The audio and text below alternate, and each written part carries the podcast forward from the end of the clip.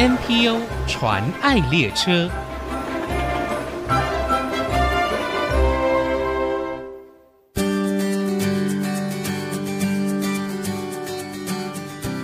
朋友，大家好，我是王淑荣，欢迎收听 NPO 传爱列车。说到身心障碍类型，聋人朋友跟其他障别的朋友比较起来，更容易让人忽略他们的需要，因为从外表，他们看起来是跟一般人没有什么不同的。但是听力障碍使得聋人朋友没有办法用口语清楚表达，没有办法发声，是常被社会遗忘的一群。今天我们要介绍的社团法人台中市聋人协会，就是借着各样的服务方式。来扭转聋人朋友的劣势，帮助他们可以越过听的障碍，参与社会，迎向不一样的人生。今天我们很高兴用电话专访到协会的社工肖凯云社工来到节目当中分享。我们先欢迎凯云，凯云您好，你好，主持人你好，呃，我是协会的社工凯云。凯云是什么时候加入了台中市聋人协会呢？呃，我是大约在一百一十年的时候加入的协会，跟您过去服务的对象很不一样。对，我以前呢、啊，就是。是在老人的一些机构哦，对，那这是第一次接触到身心障碍的朋友，这样是相信在协会当中一定也有很多的学习。对，那是不是可以跟我们借这机会介绍一下台中市聋人协会？我们的成立的时间是在民国九十九年，这是由我们那个施总干事而成立的。因为我们的施总干事啊，以前曾经在南投啊有担任过就是工作人员。那他回到了台中之后，就发现说，台中这边啊，没有一个专属于聋人的一个协会。那很多的聋人朋友有一些问题啊，都常常会找我们的施总干事。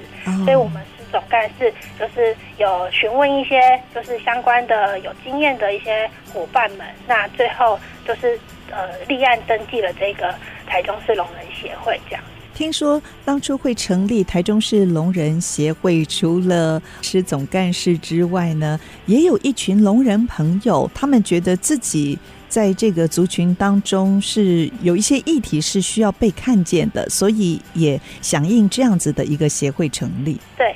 我们总干事他是聋人，那其他的像是理监事啊，或是我们理事长也都是聋人。嗯嗯，所以他们也看到整个聋人族群的确实的需要。对，那聋人族群的需要基本上就是关于说对外的一个沟通，他们是需要用手语来做个沟通这样。嗯，目前的话，我们的会员基本上年龄层就是会是属于偏高一点。因为他们小时候可能就没有做过那种早疗啊，或是没有办法及时的发现、及时治疗这样。嗯，那是不是也可以跟我们介绍一下这个协会在服务聋人朋友上提供了哪一些工作？嗯，那我们针对就是聋人的朋友啊，因为他们小时候失去听觉，所以他们嗯可能就是已经忘了要怎么去发音。那他们在学习过程当中的一些文字，像我们学的 “b p m f” 啊，他们没办法靠那个声音来做记忆，是那会导致说他们在就学期间如果没有受到很扎实的那个文字的教育，他们的知识能力会是相对的比较弱一点。那我们也有一些的会员，他是呃文盲，对，他就是真的只用手语，你没办法跟他用纸笔对谈这样子。所以，嗯，我们的聋人啊，就是。常常就是会比较单纯一点，那像是网络上很多的一些资讯啊，像求职啊、投资啊、买卖，嗯，所以都很需要我们的去跟他们宣导说哪些资讯是正确，哪些资讯是不对的。那我们的聋人朋友啊，就是知识水准可能会比较嗯相对弱势一点，所以他们会很容易单纯的就是相信别人的话，嗯，呃，那所以像是有时候滑 Facebook 啊，会有一些求职的资讯。投资的资讯或是买卖的资讯，啊、呃，那他们就是会会觉得说，哎，那可能是真的，然后就会去相信这个东西，是那很容易就是会不小心的落入这些诈骗的陷阱。所以我们很需要的一再的一个跟他们宣导啊，提醒他们就是不要去贪图这些简单的工作，然后可以赚钱之类的，是是，那去帮助他们分辨这些资讯的真假。嗯、所以我们以。前就是有设立一个聋人的电台，那就是关于说补助的申请啊，那或是说一些证明的文件应该怎么去做。这些申请的流程，对，我上贵会的网站上哦，也看到你们为了要倡议聋听平权所制作的这个聋人电台，特别现在新兴媒体的蓬勃发展哦，有越来越多的社福单位也投入这样子的一个影音平台制作。从你们的平台上看到的您的聋人电台，的确跟一般所推出的不太一样哦。只有文字叙述和音乐，并没有对白，对不对？所以是专门针对聋人所制作的一系列影片。对，因为我们聋人啊，不像一般人可以说，哎，你用用用听的，嗯，对，没有办法听得到，那可能需要一些手语的辅助，那以及文字的辅助。嗯、那这这些除了文字以及手语的辅助之外，他们其实是视觉能力比较好，所以他们是需要透过看。图文的方式可以加强他们的印象，嗯、所以我们会有特别制作了一些呃动画的方式，让他们比较清楚的了解内容，是非常的生动有趣哦，嗯、可以吸引聋人朋友关注各样的议题，而且我觉得你们的。议题也非常的广哎，像你们还有一系列谈到 CRPD 身心障碍者权利公约当中的一些条款，比方说聋人朋友的个资为什么会比一般听人还要要容易被公开，还有很多人可能不知道，在生活当中对我们来说理所当然的行动能力，对于一些。身心障碍或者是聋人听障朋友来说呢，其实是很需要打造对于身心障碍朋友更友善的一个环境哦。这个也是在《身心障碍者权利公约》当中所谈到的保障个人行动能力。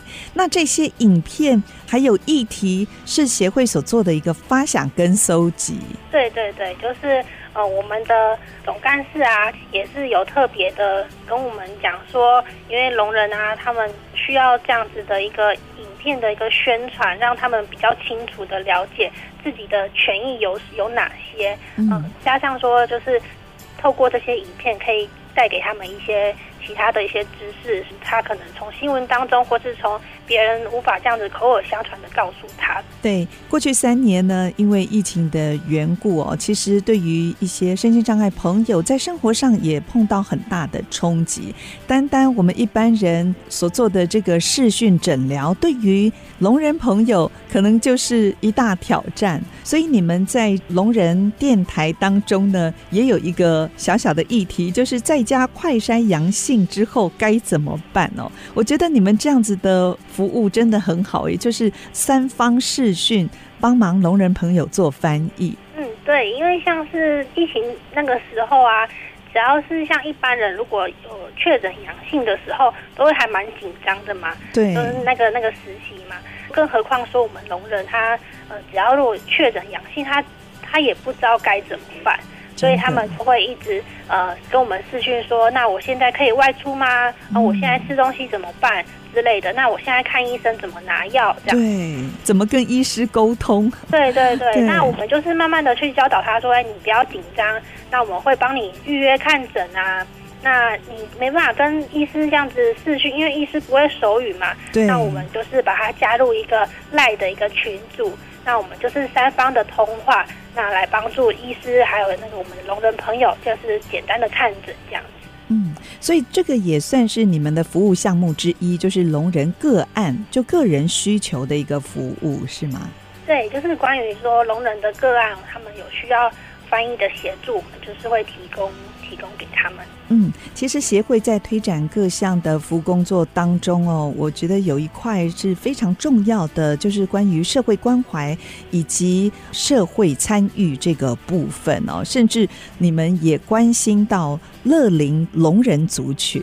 对呀、呃，我们的聋人啊，他们只要是协会有有办理像是一些节庆的活动啊。就是中秋节啊、端午节啊、寒冬受暖等等的，就是我们会有呃发送物资来关怀这些比较弱势的聋人朋友。让他们可以都是来到呃固定的时间，可以来到协会这边做一个交流这样子。是。除了这个以外，我们还是会有带他们出去外面旅游，因为他们可能自己独自去外面旅游的机会可能也比较少，比较少。也会觉得说，哎、欸，我没办法跟人家沟通，会不会有点担心这样子？所以我们会一起就是带他们去了解不同地方的一些故事啊，然后历史的一些风景啊，那带他们去做个体验，这样。嗯，而且你们也很鼓励聋人朋友参与一些体能的运动哦，甚至你们还举办了聋听爱运动融合健走的体能比赛，甚至还有听障者的保龄球大赛等等哦，而且都已经办了好几届了。对啊，就是聋人朋友，就是也是很鼓励他们可以走出家里面运动健身，对，有一个运动的一个习惯。对，那我们有一些聋人朋友，像是保龄球的活动，就是还蛮拿手的。嗯、那有有一些参加过听障奥运的，他们都是有得到比赛的个奖牌这样。好，那谈到这里，我们休息一下啊，待会儿继续再请肖凯云社工来跟我们介绍社团法人台中市聋人协会的服务，马上回来。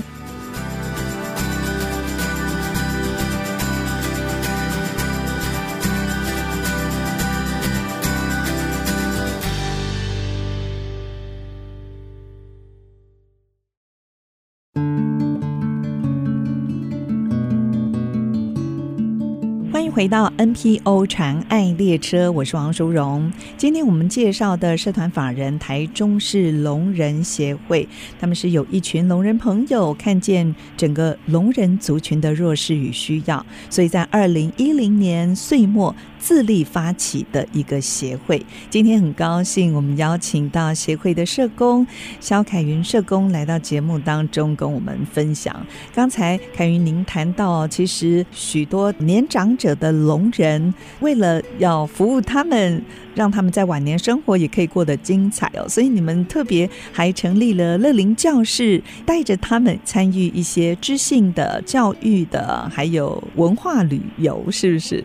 对，虽然就是说我们现在很多的社区啊，都有各自的一个社区发展协会，也有办一些乐龄教室，但是我们聋人比较特别一点，他没办法就是说进入到一般的社区跟我们的长者们做交流。对对，逐渐的啊，他们可能参加活动当中会觉得，哎，没有人来跟他聊天讲话，会变得孤单，那就以后就不会想要再去了。所以我们的协会啊，就是有召集了这样子一群高龄的聋人朋友，那可以。可以每周三的下午可以来到协会，就是学习一些课程。那我们就会有请一些老师啊来教导，说怎么手作编织啊、茶道的艺术、那瑜伽等等的，对，让他们有个学习的机会。这样也变成一个高龄的支持团体，这个是很重要的。对，他们就是可以来到这边互相的交流，互相的一些心灵的支持。是，哎，像这样子高龄的团体哦，有没有人是因为年长哦、年老了，听力障碍越来越严重而加入协会的呢？嗯，可能是要看他在听力还没有丧失之前，他们有没有使用手语的习惯。所以这里的成员沟通最主要还是以手语为主。对，沟通都是要以手语为主。谈到手语哦，其实贵会在聋人文化跟手语人才培训上哦，也是重点的服务项目。呃，甚至你们还有举办手语翻译及同步听打这样子的一个课程，是不是也可以介绍一下呢？嗯，关于说手语的培训啊，就除了说我们要服务聋人之外，那我们也是要培养一群就是可以去做服务的工作人员。嗯，对，那这这部分呢、啊，就是属于针对一般的社会大众，他们来学习他们的一个手语的语言，以及说像是有些听障朋友有一些同步听打的一个服务需求。嗯，那我们台中地区啊，就是很欠缺这种手语的翻译人员以及同步听打人员，那我们也是积极的在培育社会大众，那未来可以来服务聋人朋友们这样。嗯。我知道协会哦，在一百零六年推出了一个计划啊，就是听语障第二专长的就业培力训练计划哦，所以你们就开始发想叫做无声脆皮鸡蛋糕，那是不是也可以跟我们分享一下？现在你们推出这样子的一个创业自立计划，成果如何？嗯，我们目前呢、有在夜市摆摊，对，嗯、那。除了夜市以外啊，我们也会接一些像是园游会的活动，也会去摆摊啊，像是婚宴的活动啊，有些他需要一些烤鸡蛋糕、一些小点心，我们是会一起合作。那大概有多少人投入脆皮鸡蛋糕的创业活动？呃。在脆皮鸡蛋糕的员工数目来说，大概是十十多位。所以，如果说有一些特别的活动，甚至呢学校或者是公司也有需要设摊跟大家分享脆皮鸡蛋糕的美味，是不是也可以直接跟协会来做联络呢？对、啊，像是有一些。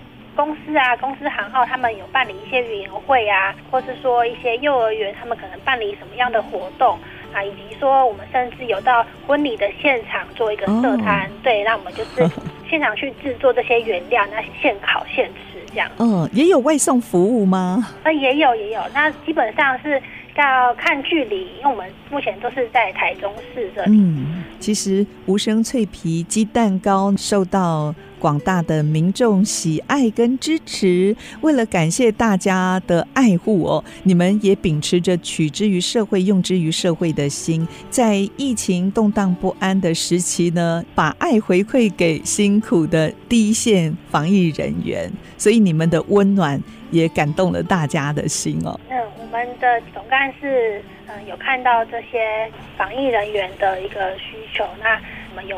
去到警察局，还有消防局，嗯，然后去呃送这些鸡蛋糕，慰劳这些辛苦的，就是工作人员这样子。是，那继续是不是可以请凯云也跟我们分享一下哦？协会在推广各项服务工作上哦，面对最大的挑战是什么呢？那我们。呃，工作人员最大的挑战一定是手语沟通的部分啊。哦，你们都要学手语，对不对？对，因为我们的理事长啊、理监事啊、我们的总干事啊，全部都是手语沟通的一个聋人族群。嗯，那我们身为是听人的工作者，我们就像是未来的一个族群一样，我们是要融入他们的生活，融入他们的语言，才能去了解他们的需要。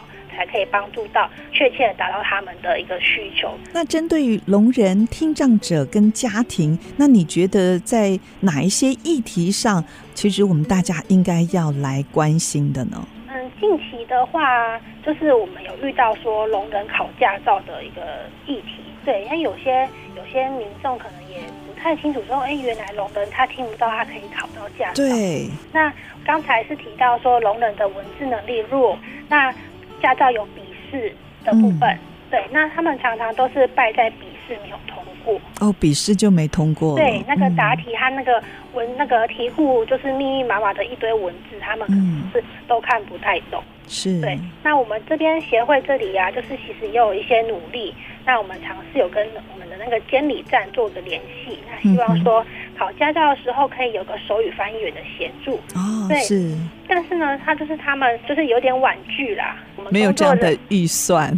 嗯，或者是人才，呃、对不对？应该说他可能会怕有一点争议，工作人员的那个人力有限。嗯哼，对。对，那其实呃，手语啊，它是我们国家语言之一了。嗯，对。那其实它跟我们的呃台语呀、啊、客家对是都一样，是都平正式的语言。对，对，是平权的。所以我们是希望说，哦、呃。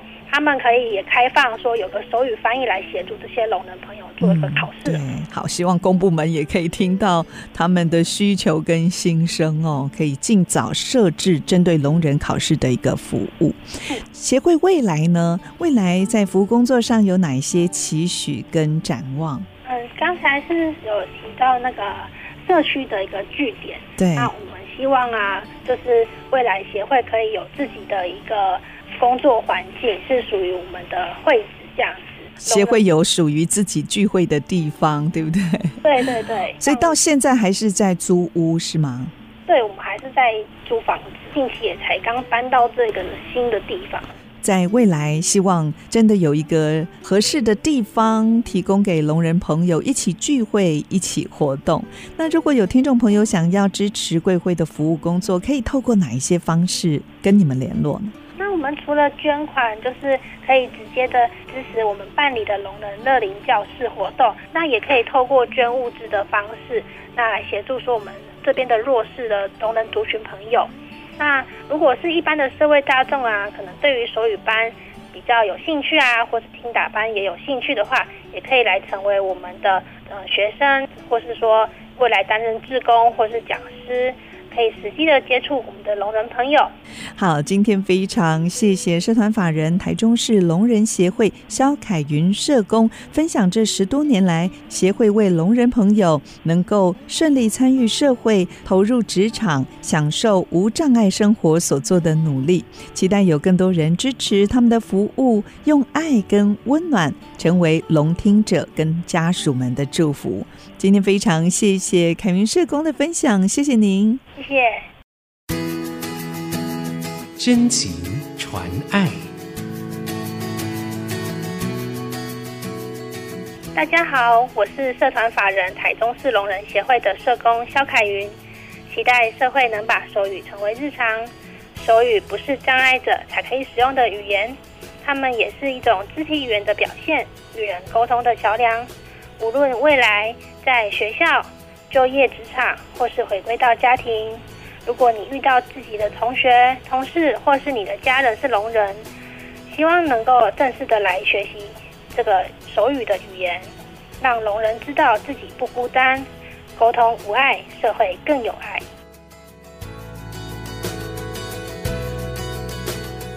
目前国内 NPO 组织已经超过七千个，透过他们所分享的故事。让我们不止发现台湾的新希望，也一同关怀参与，为他们加油打气。我是王淑荣，欢迎您上 ICG 网站听更多 NPO 传爱的故事。